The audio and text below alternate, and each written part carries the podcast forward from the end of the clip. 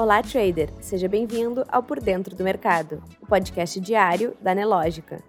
Você confere agora os acontecimentos e dados econômicos que vão movimentar o mercado financeiro nesta terça-feira, 23 de agosto.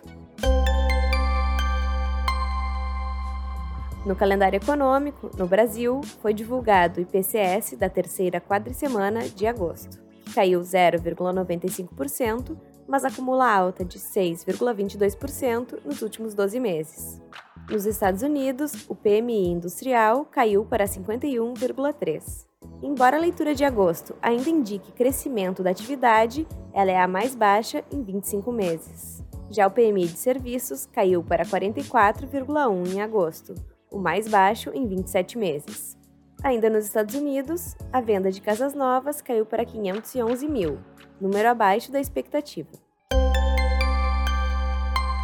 Nos destaques nacionais, a safrinha deve atingir 87,4 milhões de toneladas, 44% a mais do que a anterior, segundo a Companhia Nacional de Abastecimento.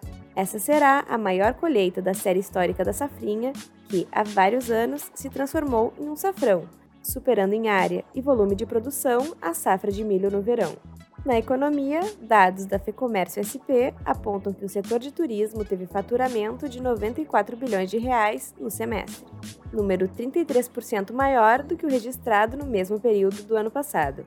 Ainda na economia, o euro segue abaixo da paridade com o dólar, um dia após ficar no pior patamar em 20 anos na comparação com a divisa americana. Atualmente, um euro compra apenas 0,99 dólares. Na política, o ministro do STF, André Mendonça, deu prazo de 30 dias para que a Agência Nacional do Petróleo implemente ações efetivas para a proteção dos interesses dos consumidores de combustíveis.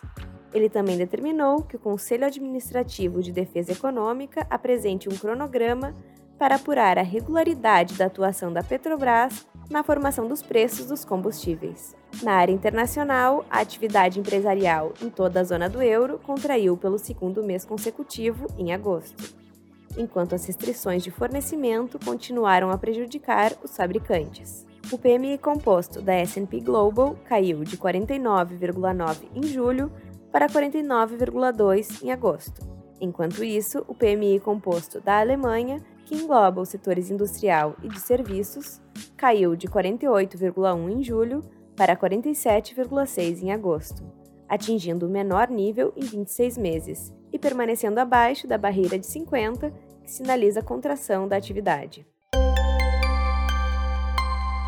No mercado financeiro, por volta das 11 horas, o Ibovespa tinha alta de 1,48%, aos 112.136 pontos.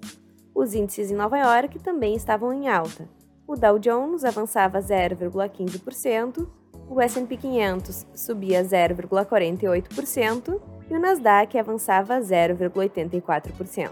Enquanto isso, o dólar recuava para a mínima de R$ 5,10, com queda de 1,23%.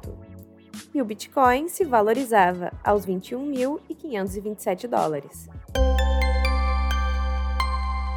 Você pode conferir essas e outras notícias na sua plataforma Profit Pro.